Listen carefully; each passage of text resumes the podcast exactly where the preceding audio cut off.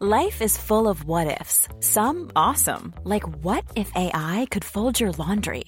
And some, well, less awesome, like what if you have unexpected medical costs?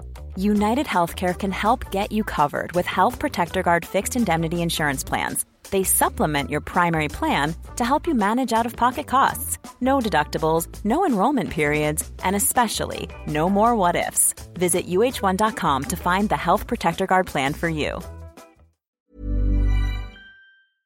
Liebe Startcast-Fans, heute habe ich mir wieder die Ehre, euch einen fantastischen Partner vorzustellen und dieser heißt Notion. Ich nutze Notion täglich für alles Mögliche. Zum Beispiel von der Planung meiner Podcast-Episoden bis hin zum Verwalten meiner persönlichen Aufgaben. Aber was ist Notion eigentlich? Notion ist mehr als nur ein Tool. Es ist ein revolutionärer Workspace, der Notizen, Dokumente und das gesamte Projektmanagement an einem einzigen Ort vereint. Die Plattform ist nicht nur einfach und schön gestaltet, sondern auch kraftvoll durch die Integration von künstlicher Intelligenz. Und das alles ohne die Notwendigkeit eines separaten KI-Tools oder zusätzlichen Browser-Tabs. Wir leben in einer Zeit der Informationsflut. Jeden Tag werden wir mit mehr Wissen konfrontiert als jemals zuvor. Aber wie setzen wir dieses Wissen sinnvoll ein? Hier kommt Notion ins Spiel. Ein Tool, das dieses Wissen anwendbar macht und dir hilft, aus Informationen Aktionen zu generieren. Die Zukunft bereit mit Notion. Stell dir vor, du hättest heute schon Zugang zu den Tools von morgen. Notion bietet genau das. Es ist ein KI-gestützter Workspace, der es jedem Team ermöglicht, seine Ideen zum Leben Leben zu erwecken. Egal, ob du ein großes Unternehmen führst, Freelance arbeitest, ein Startup gründest oder noch im Studium steckst. Notion passt sich deinen Bedürfnissen an. Dein neuer Workspace. In Motion kann jedes Team schreiben, planen, organisieren und die Freude am kreativen Schaffen weiterentdecken. Es ist ein Ort, der dich nicht nur produktiver macht, sondern auch inspiriert. Meetings werden automatisch zusammengefasst. Dokumente sind leicht zu finden und auf jede Frage gibt es eine schnelle Antwort. Mit Notion KI werden Meetings Notizen zusammengefasst, Aktionspunkte automatisch generiert und Fragen binnen Sekunden beantwortet. Probiere Notion einfach aus. Kostenfrei. Bist du interessiert? Dann fang doch heute schon mit deinem Test mit Notion an. Geh einfach auf notion.so slash startcast, am besten alles kleingeschrieben. Indem du unseren Link verwendest, hast du nicht nur die Chance, deine Produktivität zu revolutionieren, sondern du unterstützt auch gleichzeitig unseren Podcast. Also warte nicht länger, besuche notion.so slash startcast und beginne noch heute damit, deine Ideen in die Tat umzusetzen. Es ist Zeit, deine Vorstellungskraft und dein Potenzial voll auszuschöpfen. Notion, der Ort, an dem deine Ideen Form annehmen. Bis zum nächsten Mal beim Startcast, bleib neugierig und kreativ.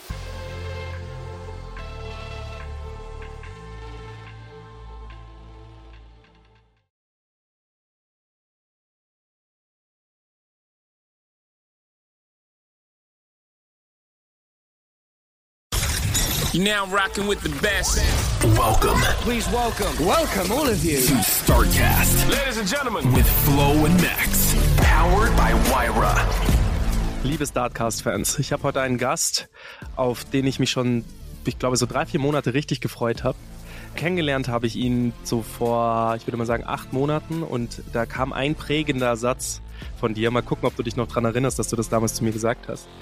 Und zwar, Max, wenn ihr Shootings macht, dann lasst dich blicken. Sei selber da, weil die Marke kauft nicht das, was ihr verkauft per se, sondern die Marke kauft dich. Und das fand ich so eindrucksvoll und so spannend, dass ich das jetzt immer mitgezogen habe und seitdem auf jedem Shooting mit dabei war wieder. Sau anstrengend.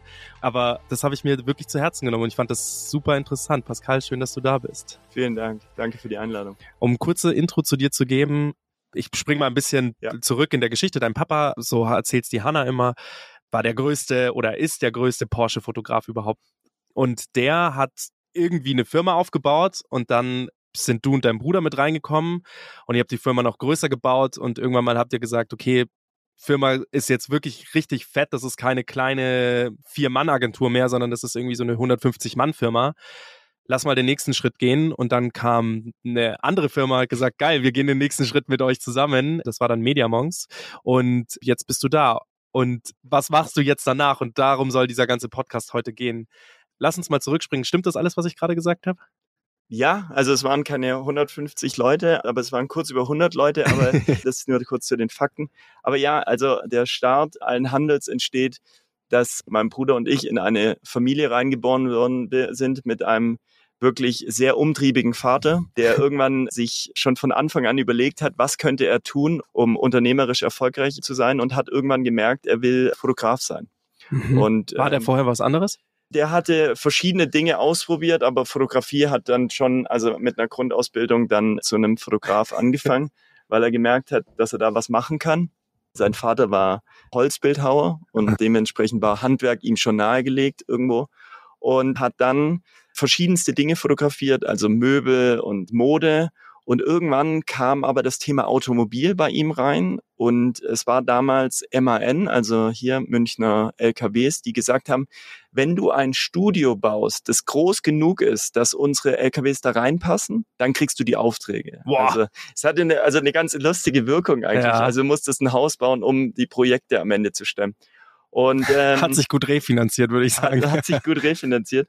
Und er hat sich dann wirklich, nachdem er verschiedene Dinge gemacht hat, auf Automobil fokussiert und hat damit damals ein Studio gebaut und war einer der ersten, der verstanden hat, das eine ist natürlich Handwerk, aber es ist ganz viel Prozess da drin Mhm. und er kann sich, wenn er mehrere Fotografen hat, kann er sogar mehrere Shootings gleichzeitig machen. Das war, war ein Novum, weil ein Fotograf war ja eigentlich erstmal ein Künstler, Mhm. der hat sich, sag ich mal, durch seine Bildsprache, sag ich mal, ausgedrückt.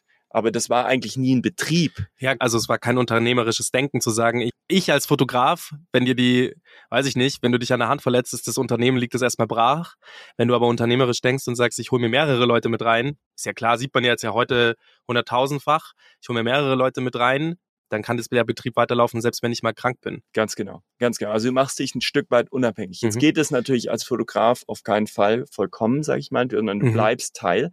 Aber so konnte er dann in einem Studio mit mehreren tausend Quadratmetern mehrere Shootings gleichzeitig machen. Also teilweise hatten wir drei Shootings parallel auf dieser Fläche. Mhm. Einmal, sag ich mal, das ganze Objekt, einmal vielleicht nur das Interieur und einmal noch vielleicht eine Detail. Und so sind in einem Studio dann am Ende aus einem, sag ich mal, aus einem 250 Mann Arbeitsjahr irgendwann 800 Fototage geworden. Also du hast dann wirklich in den Hochzeiten richtig, sag ich mal, das durchgeballert und hast dann gemerkt, dass, sag ich mal, wir als nächste Generation in ein Unternehmen reinkamen, das hatte dann so, sag ich mal, vielleicht so 20 Leute damals und ich hatte aber immer das Gefühl, das war, weiß ich auch nicht, woher das kam, aber ich habe meinem Vater immer gesagt, wie würdest du dir denn vorstellen, wie das Unternehmen sich weiterentwickelt, weil das hieß damals René Staud Studios und dementsprechend stand ja auch René Staud da vorne. Und ich Mhm. erinnere mich, wir haben dann angefangen mit Shootings, die ich dann begleitet habe. Ich habe dann quasi am, wo ich reingestiegen bin, Fotoshootings gemacht und stand in Cannes in Frankreich bei einem Fotoshooting und wir kamen rein bei, zum PPM, also zum Briefinggespräch und die Leute haben gefragt, and where's René? und ich so, René is not coming. Und die so, war total so, was, wie, der kann nicht kommen. Weil die wirklich uns immer vergleicht haben, verglichen haben mit diesem klassischen Fotografen. Mhm. Und dann habe ich gesagt, der bekommt nicht, aber ich habe hier einen Top-Fotograf, der ist beim René ausgebildet worden Mhm. und wir ziehen das jetzt durch. Und am Ende waren alle glücklich, das Mhm. war ein super Shooting. Aber es hat gezeigt, dass dieses Modell ist eben jetzt nicht weiter Mhm. skalierbar, weil René ja jetzt die zweite Generation nach vorne bringt. Mhm. Die haben immer noch einen Staud als Nachnamen, aber was kann denn das nächste werden? Das ist aber wirklich viel Arbeit von euch dann gewesen, weil ich sehe das bei uns als Agentur, das ist ja viel kleiner gedacht. Und deswegen habe ich mir den Spruch von dir damals auch, es war ja kein, also den Satz so ein bisschen zum Leitfaden mittlerweile genommen, weil ich halt das schon mitbekommen habe. Also erst dann habe ich es war wirklich so Augen erst dann habe ich es wieder gesehen, weil die Leute, egal ob das Endergebnis gut oder schlecht war, die wollen, also jetzt bisschen anders als du das Bild gerade sagst, die wollen quasi nicht meine Bilder, die wollen nicht per se mein Endergebnis. Das ist denen eigentlich vollkommen egal. Die Bilder sind immer gut, egal welchen Fotografen, welchen Videografen wir hinschicken, das ist immer gut. Aber was die wollen, ist den Vibe, den die Hanna und ich mit auf den Set bringen, diese Leichtigkeit zu sagen, hey, gar kein Stress, machen wir so dieses Kundengefühl, dieses bepampert werden. Genau. Und ich glaube, wenn ihr das eben aus einer Familie heraus eben alle gleich macht, fühlt sich der Kunde halt dann auch irgendwann wieder gut. Aber bei uns ist es halt so, wenn wir das mit Freelancern machen, da kommt mal der eine Freelancer, der gut, sehr gut ist, dann kommt der nächste Freelancer, der auch sehr gut ist und die haben keine Consistency. Wenn bei euch die Consistency die ist, dass ihr das dran gemacht habt, schlau gelöst. Ja. Vor allem als Söhne.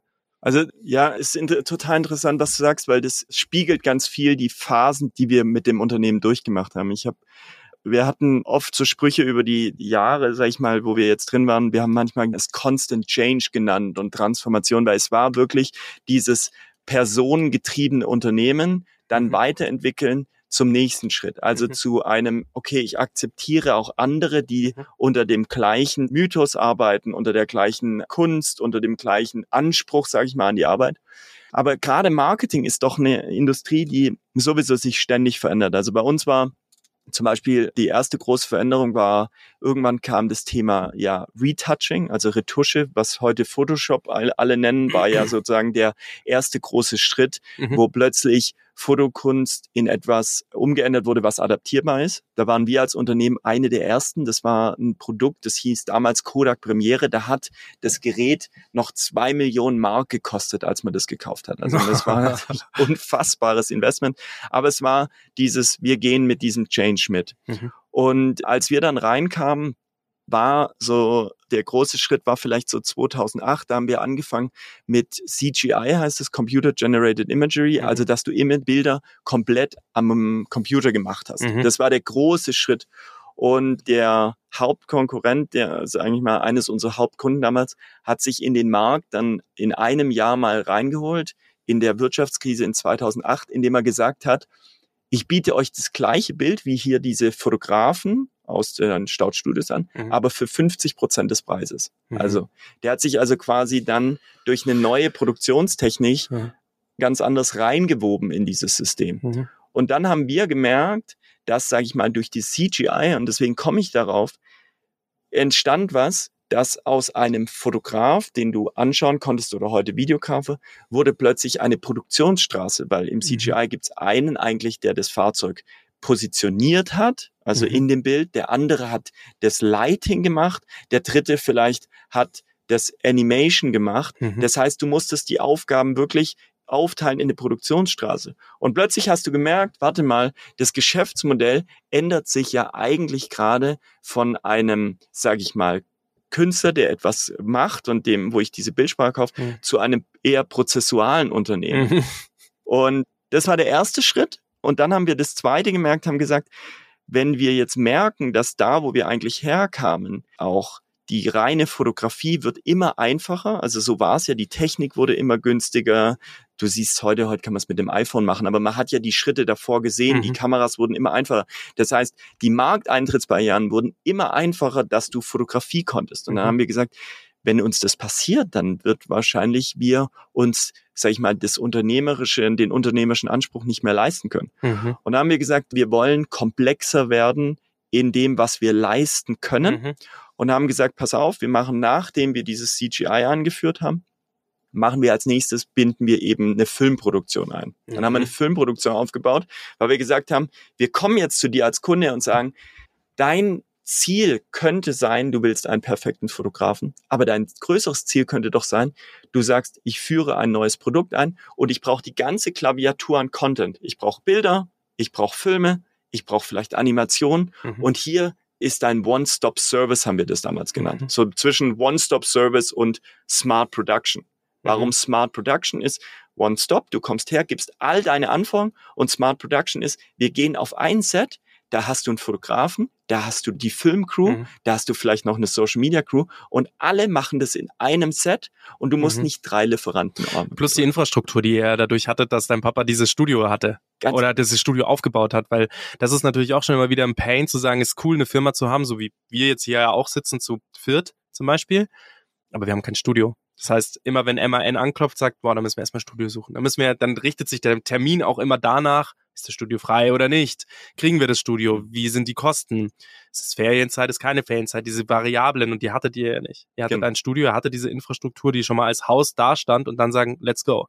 Und das ist halt auch dann nochmal ein ganz anderes Kundenempfangen. Wenn man mit dem AMG GT ins Studio direkt reinfahren kann, dann steigt der Fahrer aus, trinkt noch kurz einen Espresso, dann wird das Fahrzeug positioniert, sage ich jetzt mal so. Und das ist so eine Einfachheit, so eine Leichtigkeit, die ihr auch natürlich mitgebracht habt, plus die Nähe. Also wir können auch gleich noch mal ein bisschen so über die Kunden sprechen, die ihr hattet, welche die ersten Kunden waren. MAN ist München, Augsburg, Nürnberg, ist jetzt auch nicht so weit weg von Leonberg. War das Studio damals schon in Leonberg? Ja. Ist, ist auch derselbe, ach krass. Ja. Ja, wir haben das Studio, sieht heute nicht aus. Du warst ja selber dort, weil Ja. wir es einmal komplett umgebaut haben. Aber das Studio ist genauso alt wie ich bin, 37 Jahre alt. Es wurde fast zeitgleich eröffnet Mhm, und hat viel gesehen und hat viel Umbauten gesehen. mhm, Aber jetzt genau wie du sagst, ich erinnere mich an so Kundensituationen, als wir dann diese verschiedenen Dinge aufgebaut Mhm. haben und wir haben ja später dann noch eine Agentur da drin aufgebaut. Mhm. Und irgendwann war es so, dass die Kunden wirklich da waren und wir sind durch dieses Gebäude gelaufen, was ja dann doch diese unterschiedlichen Departments hatte. Mhm. Und dann sind wir durchgelaufen und dann gesagt, so, lieber Marketingleiter, hier wird übrigens gerade dein neues Konzept geschrieben. Guck mal, hier, das sind die Dinge. Ah ja, sag mal kurz was dazu. Dann sind wir weitergegangen. Guck mal, hier werden gerade deine Bilder gemacht. Hier werden die gerade retuschiert. Ich möchte was dazu sagen. Dann sind wir zum Filmschnitt gegangen. Dann sind Geil. wir zur Planung der nächsten Produktion gegangen. Und du hast das Gefühl gehabt, das wird jetzt super anfassbar für den. Der Mhm. hat das Gefühl, Gott sei Dank, diese Komplexität von Marketing, ich kann sie in einem Haus abbilden und ich gehe einfach zu diesen verschiedenen Experten Mhm. und agiere, weil das Gebäude sozusagen das alles beinhaltet hat. Noch mehr sogar, du hast vorher von der Produktionsstraße gesprochen. Der Kunde, der ja quasi eigentlich bis, also sagen wir mal, der ist in dem Vorlauf immer dabei, dann ist das Shooting.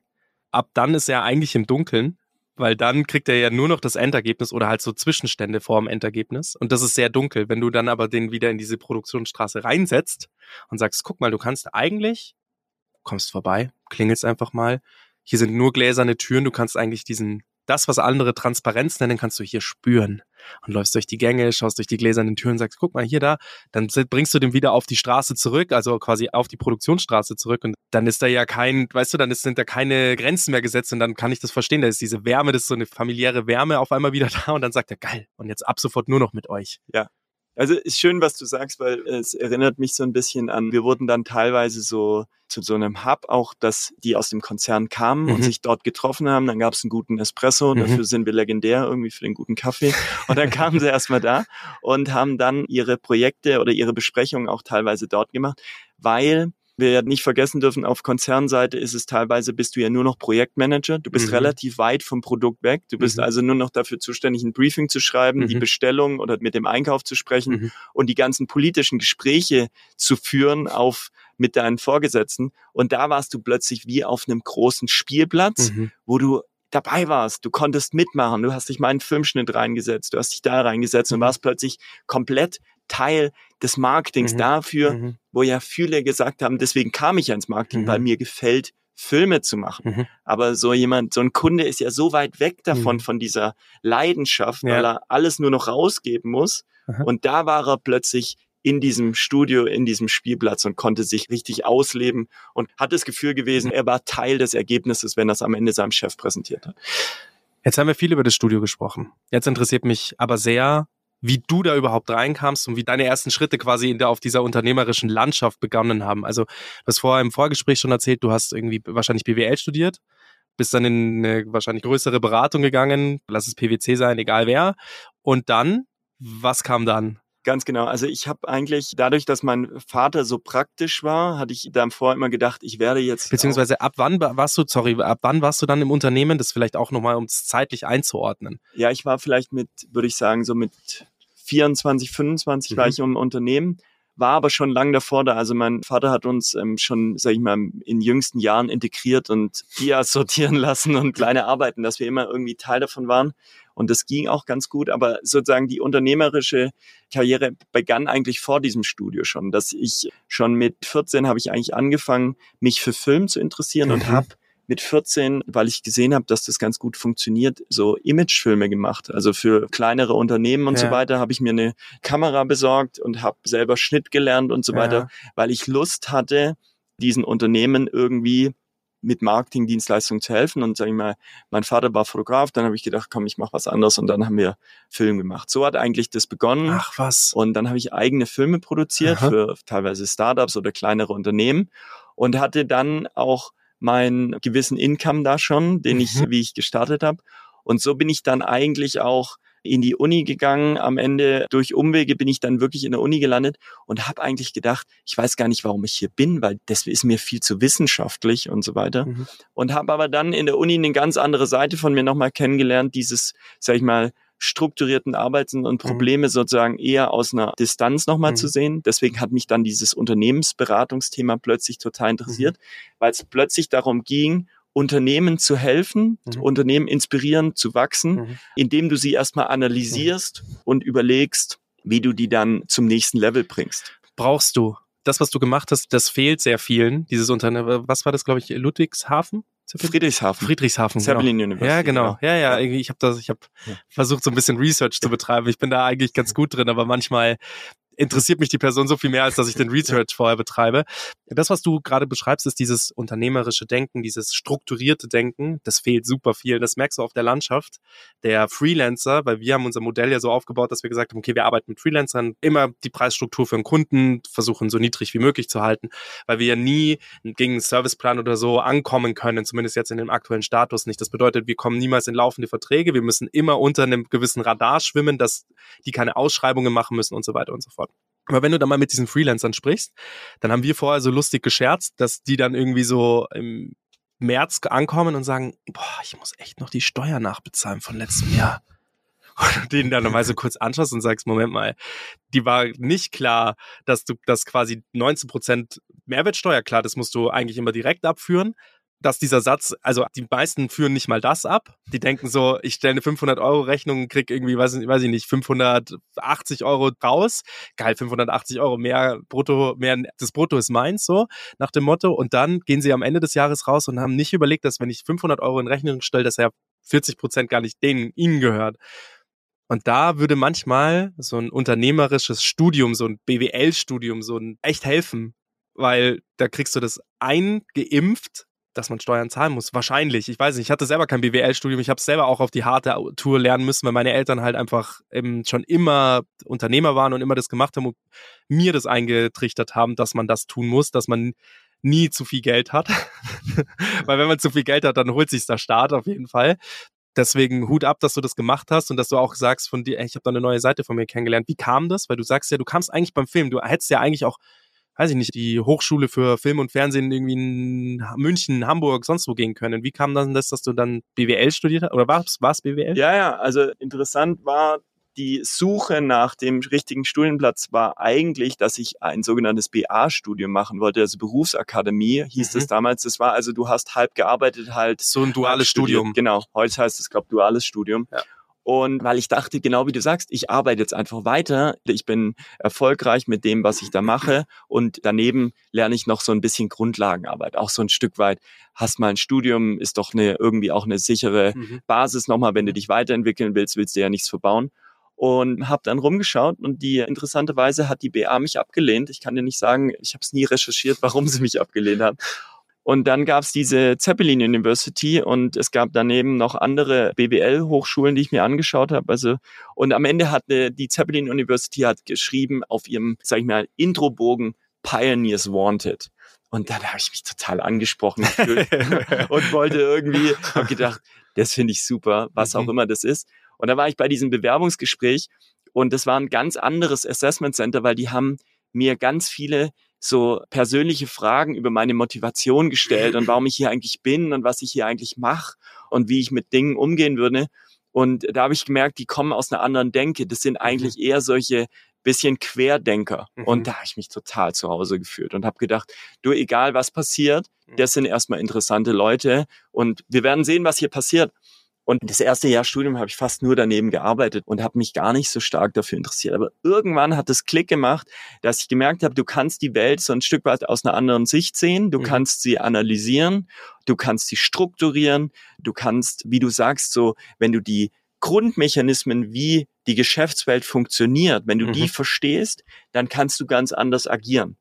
Und dann kamen ja solche Dinge, dass ich zu meinem Vater hingegangen bin und gefragt hat, wie kann man dein Geschäftsmodell skalieren? Und er hat sich ja totgelacht, weil er so gedacht hat, was kommt der jetzt mit Skalierung? Also was bedeutet das? Und dann Mhm. habe ich ihm gesagt, ja, ich sehe immer bei dir, dass du ja nur so viel wachsen kannst, wie du arbeitest. Also wenn du weniger arbeitest, geht der Umsatz runter. Arbeitest du mehr, geht er hoch. Das heißt ja in der Logik, du wirst dein ganzes Leben lang richtig hart malochern müssen, damit du auf diesem Level bleibst. Mhm. Und habe mir natürlich gefragt, sag mal, das ist hoch erfolgreich, aber ist das, sag ich mal, das, was die zweite Generation macht? Weil ich sehe ja, was er da macht und er macht es super erfolgreich. Bis heute macht er es auch viel und habe mir dann gedacht, was könnte ich tun?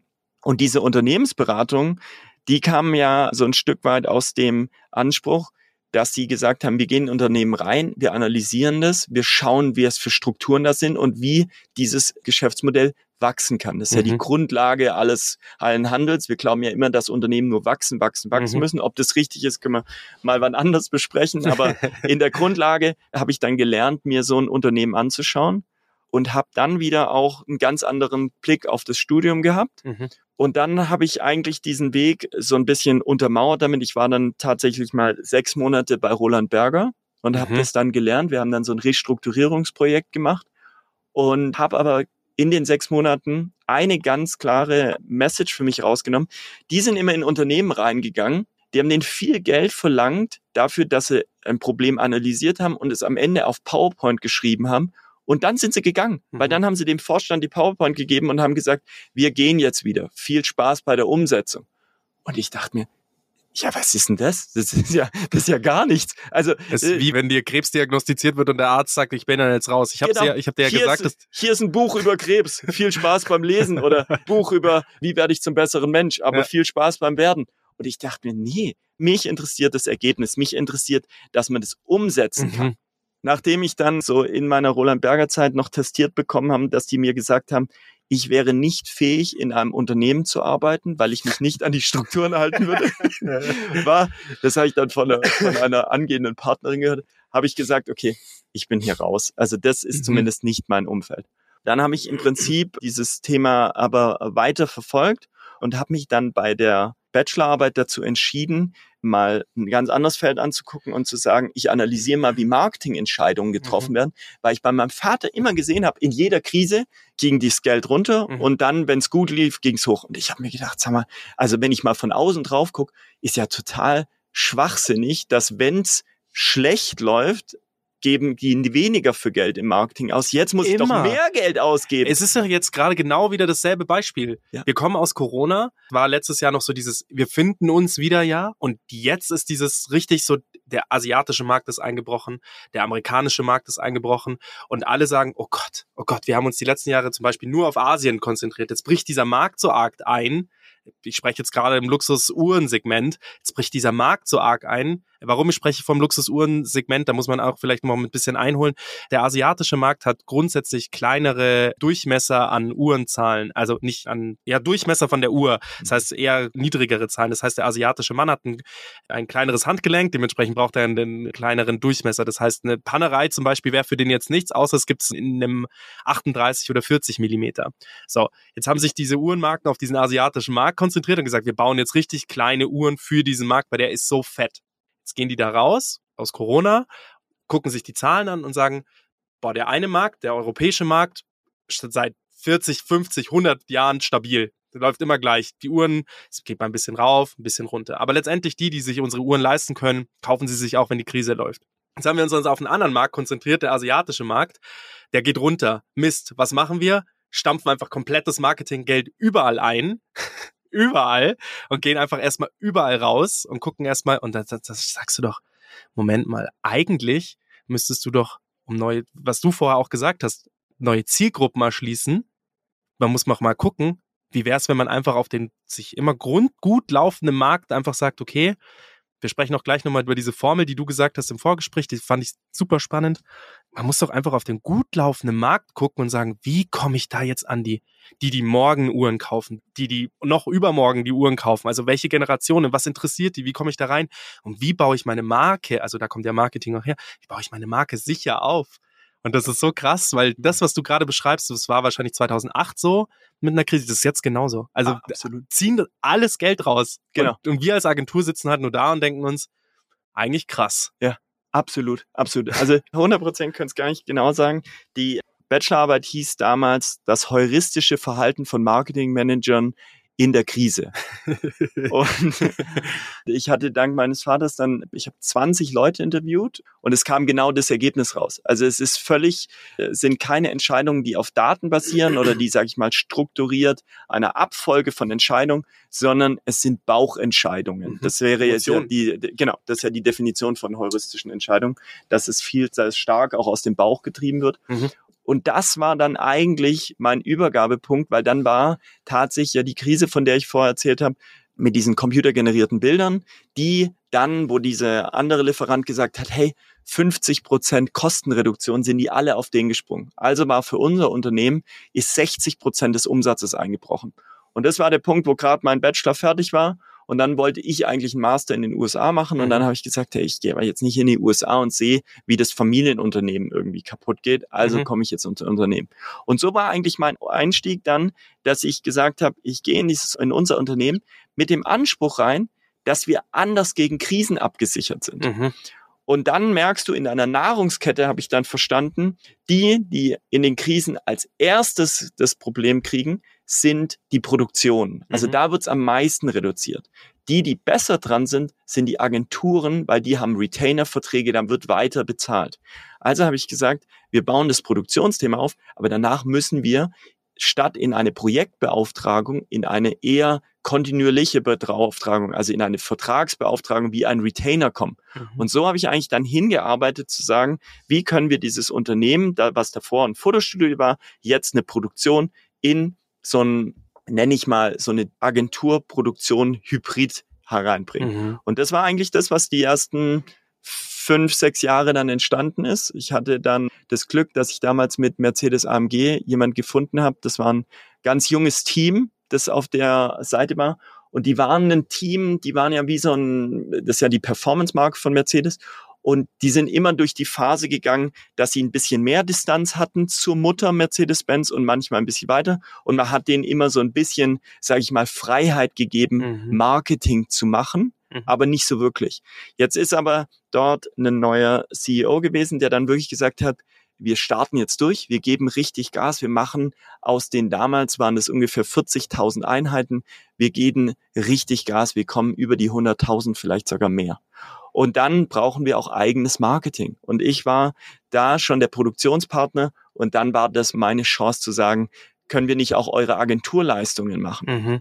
Und das haben wir dann aufgebaut und sind dann tatsächlich in den folgenden vier Jahren haben wir es geschafft, den Umsatz zu verfünffachen, mhm. weil wir plötzlich dieses holistische Angebot hatten von dem ersten Grundstein Strategie mhm. bis zur Auslieferung der ganzen Inhalte in die Märkte, hatten mhm. wir plötzlich die ganze Bandbreite.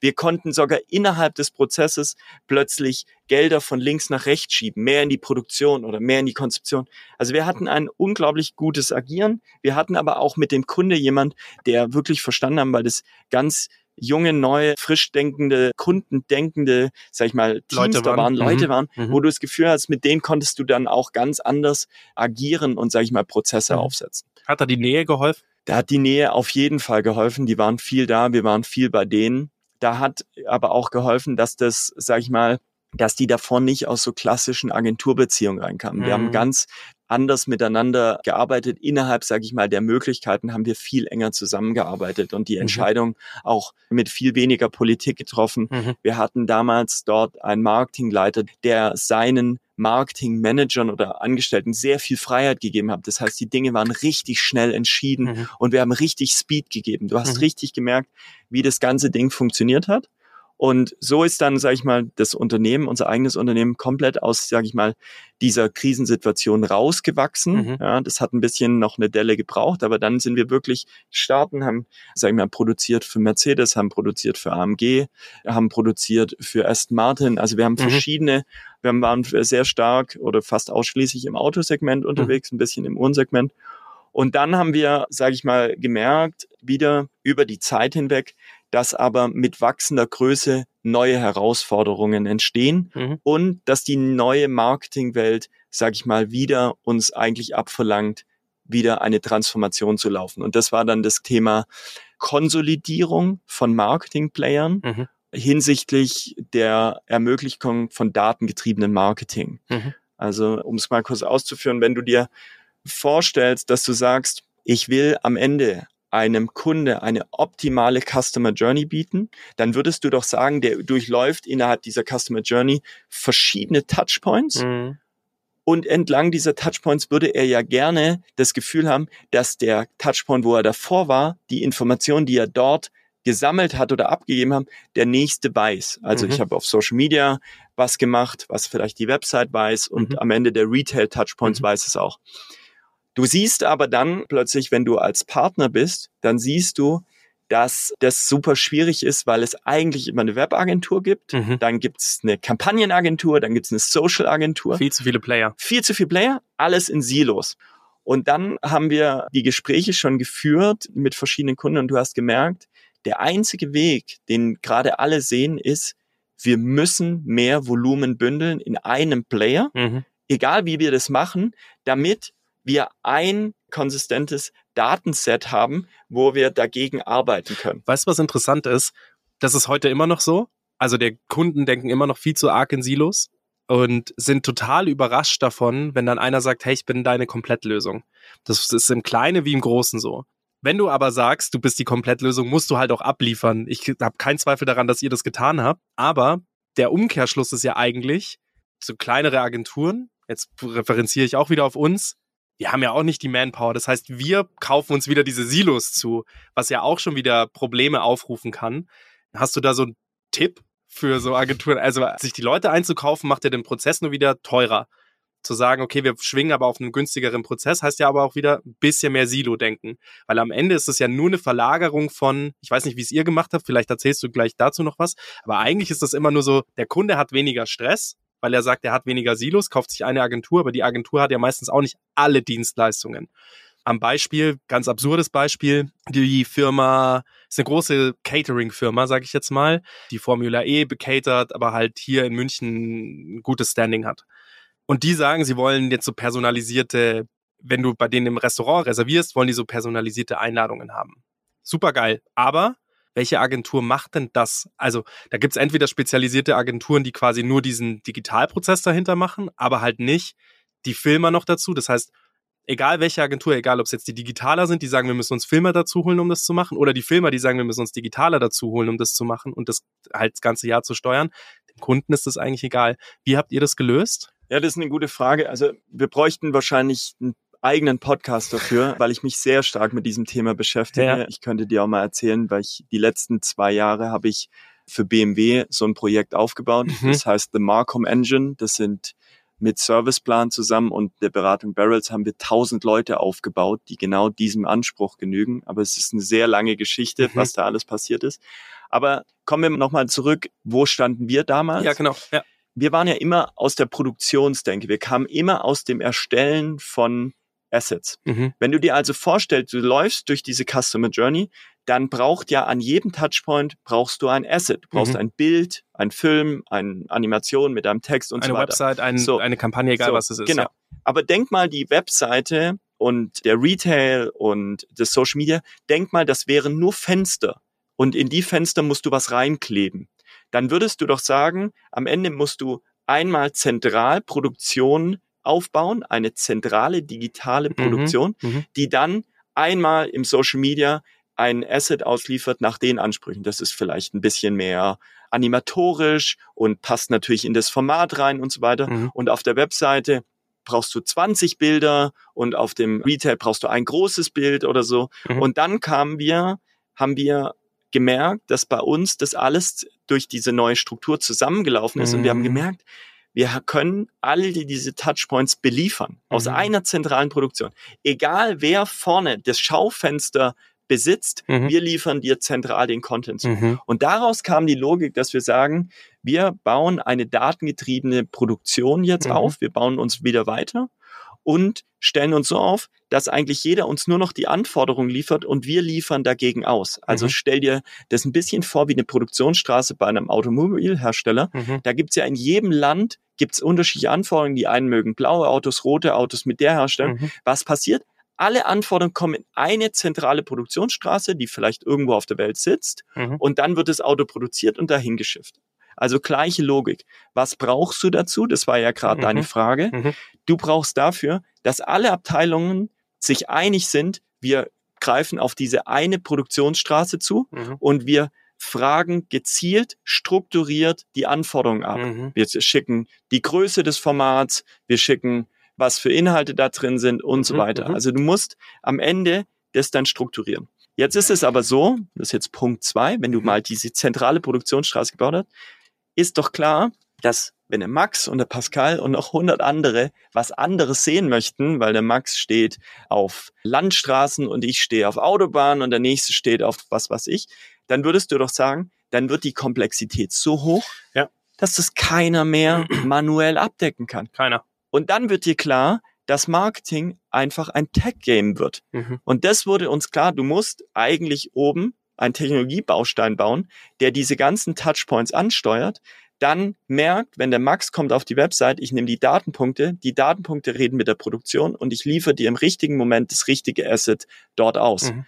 Und dann verstehst du, dass wir in eine Zeitalter reinrutschen, wo nicht nur, also von oben nach unten aus dem Konsument dieser Technologiebaustein, der Datenbaustein, Produktionsbaustein, wir bauen eigentlich digitale Produktionsöko oder digitale Ökosysteme plötzlich. Die ändern, wie Abteilungen aufgestellt sind, wie wir Marketing machen und was wir da tun. Und als wir das alles verstanden Mhm. haben, haben wir gesagt, es wird sich eigentlich nicht so stark ändern, was Marketing tut, Mhm. sondern wie Marketing organisiert ist. Mhm. Das große Problem ist eine Marketing-Organisationsfrage. Mhm. Ich hatte dann damals das Glück, so sage ich mal, das alles mit einem Berater mal aufzubauen. Ich hatte mir einen Ex-Jung von Matt-Vorstand reingeholt, den Thomas Strerath, der auch ja in Deutschland relativ bekannt ist, ist äh, in der Marketing-Szene und habe mit dem das Ganze dann, sage ich mal, auch ausgebaut. Und am Ende hatte ich dieses Produkt und habe am Ende gesagt, wir müssen das jetzt verschiedenen Firmen mal zeigen, um zu sehen, ob dort Bedarf entsteht. Und zur gleichen Zeit ist es dann so gelaufen, dass Volkswagen hatte dann schon den nächsten Schritt gemacht, Mercedes hatte den nächsten Schritt gemacht und haben schon große Teile ihres Marketings konsolidiert. Mhm. Und dann war der Punkt für mich da, Mist, was wird denn passieren mit einem 100-Mann-Laden? Wir waren Mhm. zu klein, um richtig groß zu sein und zu groß, um wieder Um klein, zu sein ja. Diese großen Konstrukte, die bei Volkswagen, Volkswagen hat zum Beispiel eine Pressemitteilung rausgegeben und hat aus dieser Logik der Customer Journey gesagt, wir glauben, wir werden zukünftig fünfmal so viel Assets produzieren. Mhm. Also brauchen wir eine ganz andere Logik. Mercedes hatte gesagt, wenn wir datengetrieben, also wenn wir personalisiert jeden Mhm. ansprechen wollen, brauchen wir eine andere Struktur. Die haben alle angefangen umzubauen und ich habe die Zukunft kommen sehen und habe gesagt, was wird passieren? Wahrscheinlich fliegen wir aus Raus. dem Rennen Mhm. raus Ja. das Gleiche hatten wir dann quasi auch an anderer Stelle gesehen. Und irgendwann kam dann eben der Zeitpunkt, dass wir dann gemerkt haben, wenn wir das schaffen wollen, dann müssen wir mit einem großen Player zusammengehen. Mhm. Und so kommt die Geschichte dann, dass wir mit Mediamonks in Gespräch kamen. Ich kannte Mediamonks schon zwei Jahre davor. Einen der Gründer habe ich auf der South by Southwest kennengelernt, Mhm. den Wesley DH. Und dann haben wir drüber gesprochen und gemerkt, dass wir sehr ähnlich denken, sehr ähnliche Ansprüche Mhm. haben, sehr ähnliche Anforderungen. Und dann haben wir in dem Zuge wieder das Gespräch miteinander aufgenommen und gemerkt, dass wir an dem genau gleichen Thema sitzen. Die aber waren ein Stück weiter, weil die wurden wenige Monate davor, wurden die integriert in ein neues System, das Sir Martin Sorrell aufgesetzt hat, Mhm. also der, der WPP-Gründer, also der größten Werbeholding der Welt. Der ist ja am Ende irgendwann aus WPP rausgegangen und hat dann sich gesagt, ich baue ein neues Marketing-System komplett für die digitale Ära, für Mhm. eine neue Geschwindigkeit, die schneller ist, die besser sein muss, die personalisierte sein muss. Und dann quasi aus der Fragestellung kommend, wie mache ich das? Er hat gesagt, ich kaufe mir die besten Player der Welt zusammen im Bereich Data, im Bereich Tech, im Bereich Content, also auch Produktion und im Bereich Media. Und das war die Story, die ich verstanden habe, weil er hat verstanden, wir müssen ganz anderes mit Data und Tech umgehen. Mhm. Und wir brauchten das, um diesen nächsten Sprung zu machen Mega. und haben dann gesagt, okay, das ist eine Einheit auf Augenhöhe, Mhm. das könnte für uns den nächsten Sprung bedeuten. Und die Story jetzt nach vorgespult, wir sind mit Mediamonks zusammengegangen, wir haben dann mit Mediamonks zusammen einen ganz großen Etat mit BMW gewonnen, über den ich gerade gemeint habe, The Marcom Engine, das komplett die sich den Anspruch gesetzt hat, datengetriebenes Marketing zu ermöglichen, Mhm. indem wir all diese Funktionen in ein neues Konstrukt verbinden. Also wir Mhm. haben jetzt dort Datenleute, wir haben Technologieleute, wir haben Produktionleute, wir haben Kreative, wir haben verschiedene Kanalexperten für Social Web, CRM, Mhm. um genau dieser Frage entgegenzukommen, die du gestellt hast. Wie muss man das Ganze eigentlich organisieren? Mhm. Und bauen dann jetzt quasi mit BMW zusammen ein neues Konstrukt. Und das hat dann auch sage ich mal, diesen Anspruch, wie man es organisiert, bringt natürlich neue Herausforderungen. Klar, wie alles, was man neu baut, das wächst dann rein. Aber das ist ein Konstrukt, das dafür aufgestellt ist, Mhm. wie man, wie man zu, zukünftig Marketing macht. Also wie gesagt, ich bin ein bisschen geplättet gerade, ich finde es fantastisch. Was quasi jetzt nur mal den Strich drunter zu ziehen, was gemacht wurde, ist sozusagen verstanden. Es gibt unter, egal welcher Player du bist, egal ob es die Firma ist, die sagt, wir wollen einen Player, der alles abdecken kann in einer gewissen Größe und ihr gesagt habt, okay, wir sind die Größe nicht. Wir sind eins dieser Silos, die gebraucht wird, um eine größere, eine, wir sind eine Substruktur, die gut funktioniert, die gut läuft, für den Standort Deutschland vor allem auch, weil Automobilhersteller ist halt einfach hier groß ansässig. Also wir sprechen die Sprache von denen, wir können die Sprache auch gut, vielleicht auch, da kommt es manchmal auf ganz kleine Sachen an, Datenschutz. So, wir sind Media Monks, Monks Deutschland beispielsweise, wir sind Staudstudios, wir sitzen in Deutschland, wir sind mit den allen per Du, wir kennen die alle, wir haben die Infrastruktur, wir sind nur nicht groß genug und bilden auch nur ein Silo ab von denen, was die alle abbilden wollen, dann zum Schluss und zwar alles.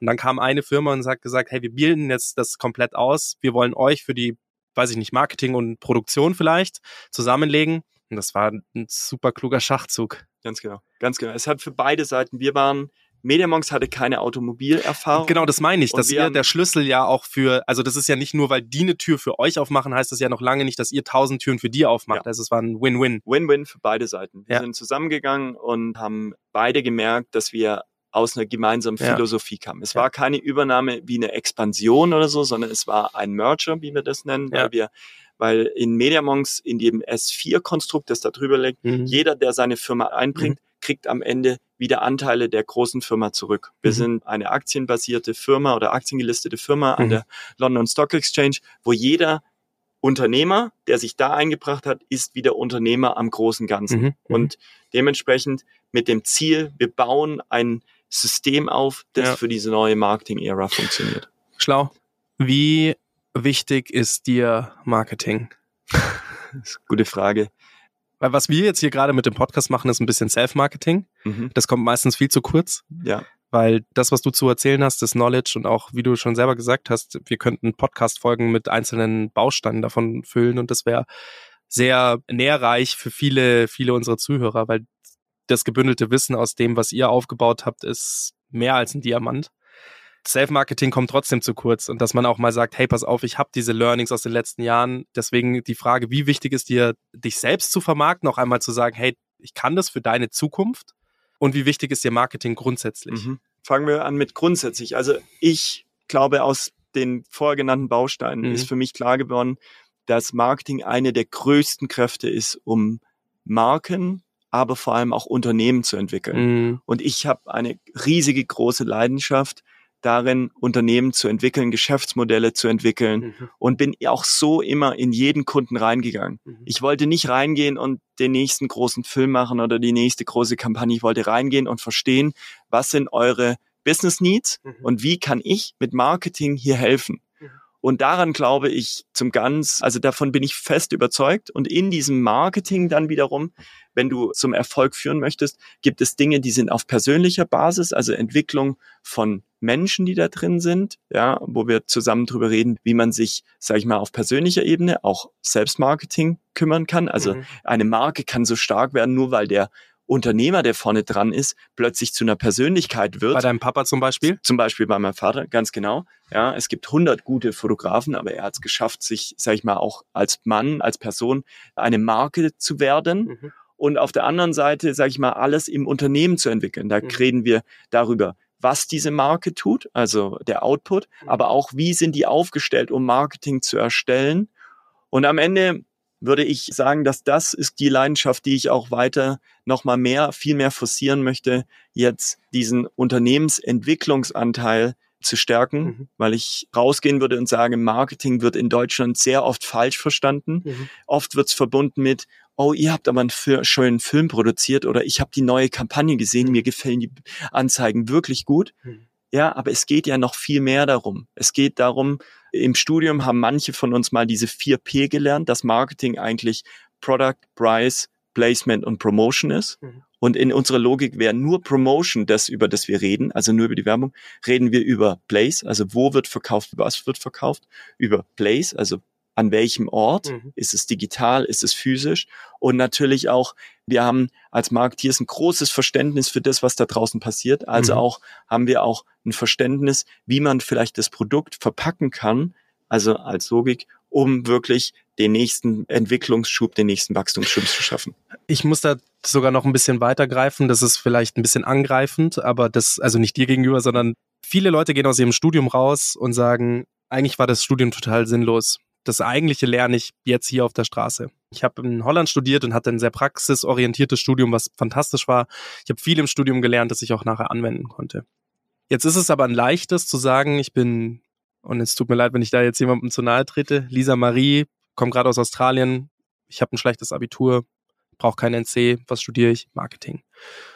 Und ich glaube, dass diese grundsätzliche Marketinglandschaft, also diese Studiengänge falsch angesiedelt sind. Und aufgrund dessen, also das ist ja auch nur wieder, das ist so dieser Nährboden und das ist das, was rauskommt aus diesem Nährboden. Irgendeine Lisa Marie, die dann halt sagt, Marketing ist so ein bisschen, ich kann mit Canvas oder Canva rumschubsen und kann ein bisschen was schön entwerfen, sitzt dann in einer Agentur, die sagen mir dann, in welcher Form ich das dann da rausschubsen soll und das war's. Marketing ist aber für mich Marke, also viel tiefer greifend, deswegen da gehört für mich BWL dazu, also verstehen, da gehört für mich Data-Driven dazu, da gehört für mich aber auch so Hypes aufgreifen, wie künstliche Intelligenz, was kann das? Nicht nur sagen, das ist der nächste Schritt, sondern auch tiefer verstehen wollen und ein, ein Unternehmen, also nicht mal unternehmerisches Denken, sondern so ein, ein Drive haben und diesen Drive auf die Straße zu bringen, weil wenn man diesen Drive nicht hat, dann kannst du das in egal welchem Unternehmen, was, wo du auch danach reingehst, nicht auf die Straße bringen, weil das ist das, was es sein sollte. Marketing ja. sollte auf die Straße. Und diese vier Ps, die du eben genannt hast, eben halt auch so komplett durchlaufen. Und deswegen finde ich halt diese Studiengänge teilweise schon so falsch angesetzt und so schmerzhaft angesetzt, weil du kannst ja nicht, also wir können jetzt noch so viel drüber reden, wie toll Marketing ist und wie viel es falsch verstanden wird. Das sind auch teilweise die Personen, die da drauf sitzen.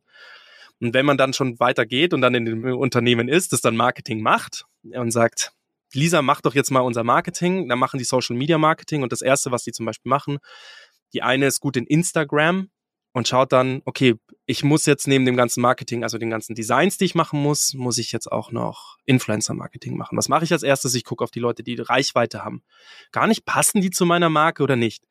Muss ich Geld ausgeben dafür, dass die Tante oder der Onkel da jetzt auf, eine, auf einer Veranstaltung rumtanzt, keinen Mehrwert liefert, er die Marke noch runterzieht und am nächsten Tag vielleicht bei der nächsten Marke wieder auf, auftaucht und so. Und deswegen sage ich, Marketing ist so wertvoll und braucht so viel, wie gesagt, wenn man Marketing spärlich ansieht in einem Unternehmen, dann sieht man seine eigene Marke meiner Meinung nach spärlich an. Und das ist für mich etwas, wo ich mich so schwer tue als Agentur, die uns dann auch ab und zu reinholen, um zu sagen, macht mal ein bisschen Marketing mit uns. Das ist ein falsch verstandener Satz. Die wollen, dass wir schöne Dinge für die produzieren. Die wollen nicht, dass wir Marketing machen, weil ich dann ja immer reingehe und sage, okay, jetzt bauen, jetzt schauen wir mal eure Prozesse an, wie funktioniert dies, wie funktioniert das, was macht ihr da? Und dann sagen die, nee, nee, nee, nee, nee, das wollen wir gar nicht von euch. Wir wollen mal ein paar nette Fotos, die spielen wir dann auf Instagram und bitte schau nicht in die Kiste rein, die wir Marketing nennen. Bitte schau da gar nicht zu tief rein, weil das funktioniert jetzt schon seit Jahren nicht und wir wollen gar nicht wissen, warum es nicht funktioniert. und am Ende ist es dann wieder die Agentur, die dann abgestoßen wird, weil dann das Marketing nicht funktioniert, was aber eigentlich gar nicht der Kern des Problems ist. Und der Kern des Problems meiner Meinung nach sind dann teilweise echt diese Studiengänge, die viel zu leicht zugänglich sind, die auch verkauft werden. Das ist wie ein Viehmarkt, weil du sagen kannst, okay, ich habe keinen guten NC, dann gehe ich halt an irgendeine bezahlte Uni und kaufe mich da ein und studiere irgendwas mit Marketing. Und das ist halt, ich finde, das ist das, wie wir Marketing sehen. Etwas, was man, wo man sich einkaufen kann, nach vier Jahren wieder rausgeht und eigentlich nichts davon versteht. Das ist auch ein bisschen gemein gesagt, ist auf die Spitze getrieben. Okay, ich bin hier ein bisschen gerade zu hart, aber das ist das, was ich in meinem Studium halt gesehen habe und das, warum unser Job, den wir so machen, halt auch teilweise so hart ist. Ja, das, Sorry. du hast viel angesprochen. Ne? Ich würde Sorry, dass ich da gerade so hart war. also man kann, interessant ist doch, also nur mal zwei Sichtweisen. Einmal Mhm. aus Unternehmenssicht. Der Harvard Business Manager hat gerade eine Studie nochmal rausgegeben, wie CMOs angesehen werden im unternehmerischen Kontext. Mhm. Das wurde auch noch mal befacht. Zum Beispiel war bei Douglas zum Beispiel, wer es gerade gesehen hat, wurde zum Beispiel der Marketing Manager oder der CMO wurde quasi aus dem Vorstand jetzt nicht mehr nachbesetzt, als er gegangen ist. Und es gibt einige Unternehmen, da gibt's eine ganze Liste davon. Wird dann aufgesplittet oder was? Ja, der wird dann aufgesplittet. Der wird dann dem Chief Digital Officer noch gegeben oder dem Chief Growth Officer und so weiter. Ah. Mhm. Warum ist das so? Da gibt's natürlich viele Fragestellungen dafür, aber vor allem, weil man natürlich manchmal die Definition von Marketing, haben wir gerade darüber geredet, Ja. nicht ganz klar hat und auch die Fragestellungen, die man an ihn tätigt. Jetzt hat der Harvard Business Manager zwei Dinge gemacht. Der hat einmal CEOs gefragt, was denkt ihr denn, wann würdet ihr den CMO einbinden? Und da kamen unglaublich interessante Fragestellungen rein. Ich würde ihn einbinden bei Expansionsplänen, bei Positionierungsfragen und so weiter Mhm. und so fort. Mhm. Dann haben sie andersrum den CMO gefragt, wo wird er denn eingebunden? Und das ist ein Bruchteil von dem, was der CEO denkt, wo es sinnvoll ist, den CMO einzubinden. Mhm. Was sagt uns das? Die CMOs haben nicht die Rolle im Marketing. Damit ist die ganze Abteilung nicht auf dem Level, wo es sein sollte. Mhm. Und hat, sage ich mal, in den ganzen Entscheidungen auch nicht das zu tun. Mhm. Das heißt, so ein Stück weit würde man doch denken, dann verkümmern sie zu Marken, Inszenierungsabteilungen, ja. Und dann würde man doch sagen, wenn du jetzt als jemand, der Marketing interessant findet und in der Konzernkarriere auch mal ins Marketing möchte oder du hast BWL studierst und interessierst dich für Marketing, dann landest du darin. Jetzt müssen wir aber sehen, das Marketing ist doch eine anwendungsbezogene Disziplin. Du hast Mhm. gerade Hypes genannt. Das heißt, ich muss kontinuierlich weiterentwickelt werden. Erklär mir mal, wie viele Leute im Konzern oder auch auf Agenturseite kontinuierlichen Weiterbildungsumfängen unterliegen, wo wir sagen, wie setzt man denn das Thema Influencer richtig auf? Also was sind die fünf Schritte? Mhm. Wo ist die BCG-Matrix zur Definition, was ein guter Influencer ist Mhm. und so weiter. Das, was andere Unternehmensbereiche haben, die bilden sich Standards, Templates, die sagen, das ist der strukturierte Prozess und nur so geht er. Das haben wir im Marketing nicht aufgebaut bis jetzt. Und da sollten wir dringend dran anschließen, weil wir dann am Ende, und darüber haben wir vorgeredet, auch in ein nachvollziehbares Vorgehen kommen Mhm. mit einer ganz anderen Positionierung im unternehmerischen Kontext. Dann können wir sagen, guck mal, hier ist mein Dashboard für Influencer in Tableau aufgebaut. Wir haben jetzt drei Influencer, die wir gegeneinander testen. Das sind die Ergebnisse. Wir schrauben an den Variablen Mhm. nochmal rum und entscheiden uns, bei uns funktionieren Menschen, die, sage ich mal, Influencer haben im Gartenbau besser wie die, die eher an Hausbau interessiert sind. Mhm. Zack, hier gehen wir weiter. Und plötzlich geht's auf Datenbasis, also kannst du es im Vorstand auch erklären. Plötzlich kriegst du Relevanz, dann wirst du auch anerkannt. Und das ist für mich so die große Mission, am Ende zu sagen, ob ich das jetzt mache als Business Angel in Startups oder wenn ich mit großen Unternehmen rede, zu sagen, können wir mal weggehen von der Frage, ist es ein schönes Bild, ist es ein schöner Film, ist es das, hinzugehen, zu sagen, okay, wo willst du als Unternehmen hin? Beispiel, Autokonzerne wollen gerade stark ins E-Commerce rein, weil sie Mhm. digital. Ja, was bedeutet das denn? Wie ersetzt du den Retail, der bis jetzt physisch war, also der Händler, ins Digitale? Wie bildest du die Customer Journey? Wie kriegst du es hin, dass all die Fragestellungen geklärt Mhm. werden, die bis jetzt beim Händler lagen? Also passt mein Rimowa-Koffer da rein? Passt das rein? All diese Fragestellungen, aber so hinkommen, dass man sagt, auf oberster Ebene eine Struktur bauen, sagen, wir wollen von hier nach hier kommen. Was sind die KPIs, nach denen wir agieren wollen? Mhm. Und dann lass die Leute, die kreativ sein können, kreativ sein, aber bau den Middle Layer, wo du sagst, ich kann hier auf Unternehmensebene reden, Mhm. was für Investments ich in diesem Bereich habe und was glaube ich, was mit Marketing funktioniert.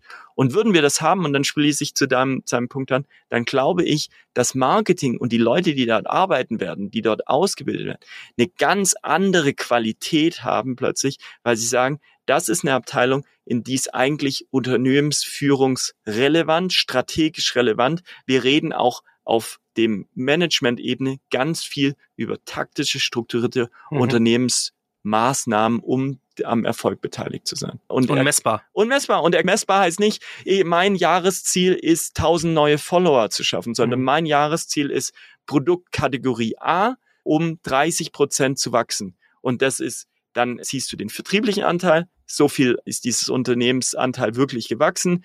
Du siehst, sind neue Zielgruppen dazugekommen? Mhm. Haben wir die erobert? Und Du siehst vielleicht sogar, zu welchem Preis musste ich die mit Rabatten verkaufen oder konnte ich sie zum eigentlichen Listenpreis Mhm. verkaufen. All diese Dinge. Und das ist der Punkt, wo ich denke, wo wir beginnen sollten. Wir müssen das System von oben nach unten optimieren, dann wirst du auch die richtigen Leute da drin sehen, BWLer, die so wie du beide Sichtweisen sehen. Und dann würdest du als Agentur auch das Gefühl haben, hey, da kann ich mit reinarbeiten in das Ziel, weil ich verstehe, wo wir hin müssen. Mhm. Boah. Ja, genau so ist es. Also wenn du jemals nochmal sagst, okay, ich baue sowas jetzt auf, ich bin dabei. Okay. Weil das ist echt, also wie gesagt, schmerzlicher Prozess und ich sehe das immer wieder und das ist irgendwie, es spricht sich auch von außen immer ein bisschen leichter, weil du kommst dann von außen rein, siehst, was falsch läuft und gehst dann halt dann irgendwann mal wieder raus und denkst dir nur so, boah, die haben das echt. Ich habe aber wenigstens ein bisschen von den Missständen, die da laufen, ein bisschen mitprofitiert. Ich würde aber gerne langfristig mitprofitieren. Das heißt, eben das, was du sagst, data-driven, sehen und verstehen und optimieren. Das würde ich gerne in Unternehmen mehr und mehr sehen und auch dafür mehr eingesetzt werden, als dass man zu mir sagt, mach uns mal ein cooles Layout. Aber das ist echt eine, wie gesagt, da muss ein Umdenken insgesamt stattfinden und ich hoffe, dass dieser Podcast arg dazu beiträgt. Jetzt habe ich noch zwei Themen für diesen Podcast und zwar einmal dieses Self-Marketing. Wie siehst du das für dich selbst an? Wie machst du das? Weil besonders aktiv auf den ganzen sozialen Medien bist du ja nicht, aber was du zu sagen hast, hat schon eine echte Power. Ja, interessant. Wahrscheinlich der letzte Satz erklärt den ersten Satz. Ich würde sagen, dass ich immer sehr selbstlos mit mir selber unterwegs bin und war, dass ich gesagt habe, ich tue das Beste für das Produkt und für das mhm. Unternehmen, aber ich habe am Ende immer am Unternehmen gearbeitet, nicht an mir. Mhm. Habe aber auch verstanden über die letzten Jahre, dass es einfach ein wichtiger Teil ist, mhm. den ich mehr kultivieren sollte. Und ich habe so ein Stück weit das Gefühl, dass da wird mehr passieren in Zukunft bei mir, weil ich auch, das ist ja heute mein erster Podcast, also ist ja meine, Tada. meine ist ja auch ein Teil ein dieses, Novum, mega dieses, geil. Genau, Teil dieses Heilungsprozesses mehr mhm. zu machen. Nee, aber ich glaube auch wirklich, dass das, was wir besprochen haben, was du am Set machen musst mhm. oder kannst, wenn du da bist, das gilt ja auch für Selbstmarketing, dass Menschen wollen immer mit Menschen zusammenarbeiten. Mhm. Die Logos, die da draußen sind, sind wichtig, aber viel geht auch von Mensch zu Mensch. Und das ist halt unsere heutige Umgangsform. Deswegen denke ich, in Zukunft will ich da mehr machen, weil ich auch das Gefühl habe, doch jetzt über die letzten Jahre viele Stationen erlebt haben, mhm. wo ich merke, da sind ein paar Erfahrungswerte dabei, über die man mal reden kann mhm. und die auch Spaß machen, drüber zu diskutieren mhm. oder drüber zu besprechen, wie wir es heute auch in dem Podcast machen. Das ist einfach spannend, wenn wir teilen und gegenseitig lernen, weil wir alle hören ja Podcasts eigentlich und reflektieren uns dabei, glaube ich, immer selber. Ja, oder sehen uns auch immer wieder ein bisschen selber. Und da kommt dann irgendwann mal, wird aus den Staud-Studios, wird dann irgendwann die Staud-Studie. Und mein Learning aus den letzten 37 Jahren, eigentlich ganz spannend, fände ich eigentlich ganz cool. Jetzt kommen wir zum letzten Punkt und das ist das, was ich super spannend finde, weil du das gestern im Telefon ganz nebenbei so ein bisschen angerissen hast und gesagt hast, hey, übrigens, ich investiere jetzt auch in Startups. und man meint ja, wenn man so dich so reden hört, dass du ja echt einiges zu tun hast. Jetzt hast du dir nochmal das mit diesen Investments in, reingeholt. Woher kam das?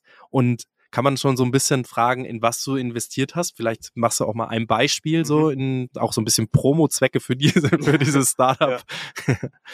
Also warum mache ich das? Ich glaube, es ist der ultimative Proofpoint, dass das, was wir hier am Patriot Podcast besprechen, auch der Wahrheit entspricht ja. und funktioniert. Mhm. Also in einem Konzern wirklich neue Dinge umzusetzen braucht Zeit. Das mhm. habe auch ich lernen müssen mit meiner Ungeduld.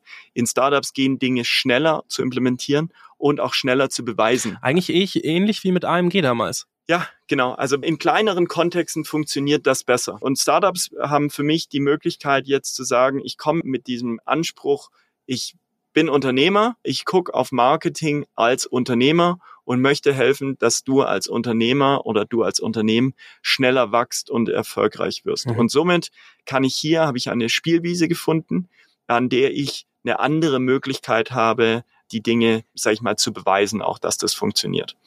Und Dementsprechend sind die Startups für mich jetzt zwei Dinge. Zum einen sind sie wie die Staud-Studie, die du gerade genannt hast. Es wäre schön, man würde, mein Ziel wäre, bis 40 zu beweisen, dass es funktioniert. Also mhm. ich würde dann auch gerne zu großen Konzernen hingehen und sagen, guck mal, hier ist ein datengetriebenes Unternehmen. Es wurden die Schritte getan. Daraus haben sich die Resultate entwickelt. Das ist, könnte auch für euch ein Beispiel sein, wie sowas funktionieren mhm. kann, weil alle suchen nach Referenzbeispielen. Und natürlich ist es auch so, das ist aber auch wieder ein interessantes Thema als Unternehmer, hast du natürlich das Gefühl als Agenturunternehmer in einem Dienstleistungsbereich, du profitierst, du bist nur bezahlt für den Manntag oder die Mannstunde. Und das ist für mich als Unternehmer total unzufriedenstellend, dass es darum geht, umso mehr Stunden ich brauche, umso besser. Also Mhm. am besten wäre, ich arbeite langsam, weil dann brauche ich mehr Stunden. Mhm. Und aber als Unternehmer geht es mir nur um das Ergebnis Mhm. und das sehe ich an einem Unternehmenswert. Ich Mhm. kann aber beim Konzern nicht reinkommen und sagen, ich wäre gerne an eurem Unternehmenswert beteiligt, weil dann sagen die, ja, aber hier sind so viele andere Player dran, das Mhm. können wir nicht machen. Beim Startup kann ich aber als Business Angel Teil des Unternehmenswerts sein und Mhm. kann mich dann freuen, wenn wir es schaffen, es von einer Million Euro Umsatz zu anderthalb Millionen Umsatz zu packen. Und Mhm. dann steigt auch der Unternehmenswert. Das sind auch die Schritte, in denen man bei Startups dann teilweise denken muss. Wir, wir reden jetzt nicht von diesen Hyper-Startups, die dann von 0 auf 50.000 skalieren, also Mitarbeiter vielleicht, nicht Umsatz, sondern wir reden wirklich so kleine, gesunde Schritte zu machen, zu sagen, dieses Jahr machen wir eine Million, nächstes Jahr machen wir eineinhalb Millionen, danach machen wir zweieinhalb Millionen und wachsen halt stetig, gesund und wie du es eben auch sagst, datengetrieben. Ja. Und dass man auch immer sieht, es gibt, wird mal schlechtere Jahre geben, es wird mal bessere Jahre geben, aber diese sind, wenn wir mit auf Kurs bleiben und das so machen, ist das alles auf Daten basierend. Das ist so interessant. Da gab's, es gibt einen ziemlich guten Film, auch genau darüber, Moneyball heißt der, mit Brad Pitt und Jonah Hill. Da geht's um datengetriebenes Sport, also datengetriebener Sport, wie die Baseball, wie die eine Baseballmannschaft quasi in die Meisterschaft gebracht haben, in, rein aus Daten heraus. Also Mhm.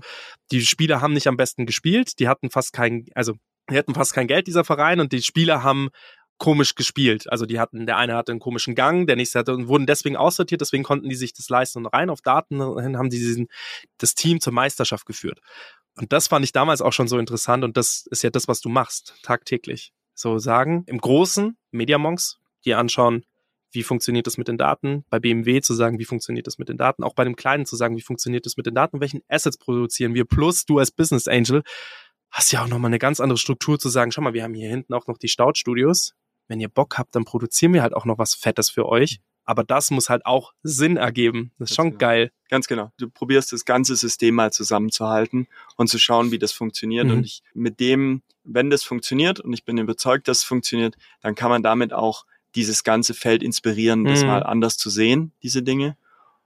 Und du hast vorgefragt, mit was habe ich investiert oder in was investiere ich? Mir hat mal ein Freund vor zwei, drei Jahren gesagt, investiere nur in Dinge, die du verstehst. Und das ist auch meine These. Also ich gucke mir Unternehmen an, die ich verstehe und wo Mhm. ich das Geschäftsmodell Mhm. verstehe. Und im Moment sind es mal zwei Themen. Das eine ist im Health Tech-Bereich, also Cool. im Longevity-Bereich. Aha. Das ist so eine ähm, Deutsche Startups? ein deutsches Startup, genau, das ist, also nee, eigentlich ist es ein Schweizer Startup, Aha. aber einigen Leuten aus, aus Deutschland.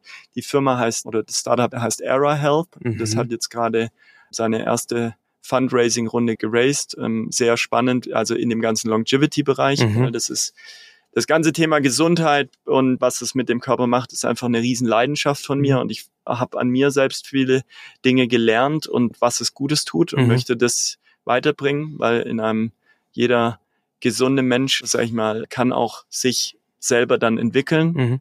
Und das zweite Startup, in das ich investiert habe, ist ein Unternehmen, das kommt tatsächlich aus München.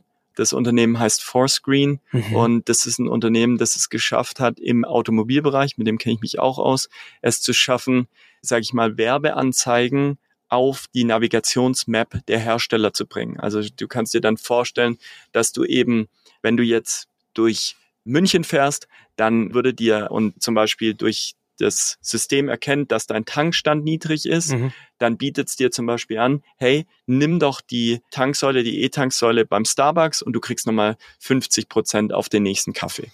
So, dass du also das machst, was Google Maps schon lange kann, aber viel stärker noch in das Fahrzeug integriert und in alle Sensordaten des Fahrzeugs integriert. Und dann würden wir auch wieder sehen, dass ein Mehrwert entsteht für den Konsumenten aus dem, was eigentlich in einem Fahrzeug passiert. Weil man muss sich vorstellen, das ist eigentlich der interessanteste, aus Marketing-Sicht der interessanteste Marketing- und Mhm. Werbeplatz. Mhm. Aber auch für den Konsumenten ist es eine komplett definierte Hülle. Mhm.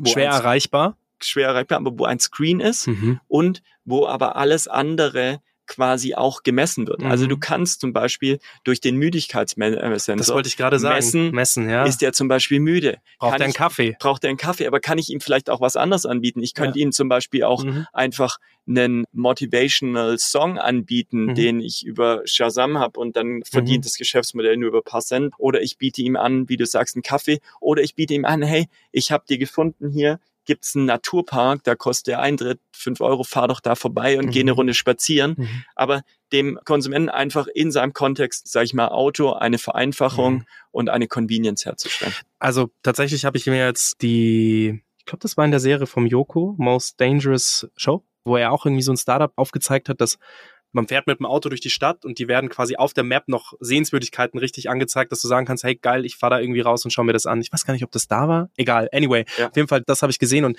das finde ich natürlich auch geil, wenn du grundsätzlich auch hier wieder mit Daten arbeitest. Ja. Arbeit, dein, dein Auto kennt dich. Korrekt. Das Allerschlimmste ist, wenn du sozusagen auf der Autobahn bist und bist ein healthy Typ oder eine healthy Frau und möchtest gesund essen. Und dir bietet dein Auto an zu sagen, hey, ich weiß, dass du gerne gesund isst. Ich weiß gerne, dass du nicht so viel Trash in dich reinschiebst. Pass auf. Mit nur fünf Minuten Umweg führe ich dich jetzt hier zu einem geilen Bauladen, der hat richtig geiles Essen. Komm, ich, wir fahren jetzt hier mal gemeinsam raus. So dieses Teamgefühl. So das Ja. Auto ist dein verlängerter Arm und du musst gar nicht groß nachdenken. Und das Spannendste ist, du hast es super gesagt. Und zwei Dinge. Ein Fahrzeug hat heute 200 Sensordaten, auf die man zugreifen könnte. Du kannst also ganz viel auch messen, wie es dieser Person wahrscheinlich gerade geht. Wir werden auch immer bessere Sensoren haben, Klar. die wahrscheinlich den Blutdruck messen können und so weiter. Und du hast auf der anderen Seite, genau wie du sagst, die Daten, die du dann in eine Aktion umwandeln kannst. Mm. Das Auto ist das eigentlich das einzige Gerät, das die Aktion sofort, sag ich mal, in Bewegung setzen kann, weil du fährst schon. Das heißt, du bist nicht auf deiner Couch und guckst auf Google Maps, wo der nächste, du sitzt Mhm. schon im Auto. Das heißt, du musst nur dahin fahren. Wenn wir jetzt noch hinkommen in die nächsten Autonomous Driving Solutions, Mhm. dann drückst du nur noch drauf, dass du da Mhm. vorbei willst. Und so glaube ich, dass das eine ganz große Stärke hat Mhm. für den Konsumenten. Ja. Das ist mir wichtig, dass die Daten nicht genutzt werden, um jetzt blind Werbung dem zu schalten, Ja. sondern eine bessere Kundenerfahrung. Und hier kommt eben Marketing, Daten Mhm. und, sage ich mal, eine Lösung, an die ich glaube, sehr, sehr gut zusammen. Voll. Ich glaube halt, dass ähnlich wie du sagst, der Deutsche muss halt abgeholt werden und sagen, mit meinen Daten, mit deinen Daten passiert nichts. Also auch quasi Auto misst Blutdruck, merkt, dass du niedrigen Blutdruck hast, meldet es eigentlich gleich der Krankenkasse. So, das ist ja, das sind so denken, so ängstlich denken ja manche Leute, dass man da halt wirklich das als Lösung verkauft für die Person, als Gemeinschaft. Und ich glaube auch, dass der Punkt, dass man darf dem Kunden niemals, weil das wäre dann, also das war mein gerade mein Fehlgedanke als nächstes wäre, wenn mir jetzt das Auto eine Route anzeigt, ich kalkuliere ja nicht nach. Also ich schaue ja nicht permanent auf die Route. Wenn das Auto dann die Route mittendrin einfach kurz umplant und sagt, pass auf, ich mache das jetzt einfach für dich. Ich plane das um, du kommst jetzt in zwei Minuten an dem Bauladen vorbei, du brauchst insgesamt nur sieben Minuten länger.